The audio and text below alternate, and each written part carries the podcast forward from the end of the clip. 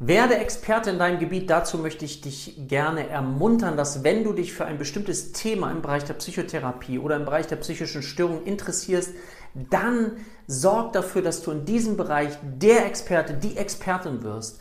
Lies alles, was du dazu findest. Guck dir Zeitungsartikel an, Reportagen, alles, was du an Medien findest, um, wie gesagt, Experten für dieses Thema zu werden. Suche Fortbildung, vielleicht auch so Nischenfortbildung, wo nicht jeder so direkt drauf kommt, weil wenn du etwas machst, was dich so interessiert, was dich begeistert vom Sinne von Geist her und du dann alles darüber lernst, dann kannst du eigentlich den Erfolg für deine Patienten nicht mehr verhindern. Also deswegen, es lohnt sich begeistert von etwas zu sein, sich zu, etwas zu positionieren und dafür dann alles zu geben im Sinne deiner Patienten und deiner erfolgreichen Praxis.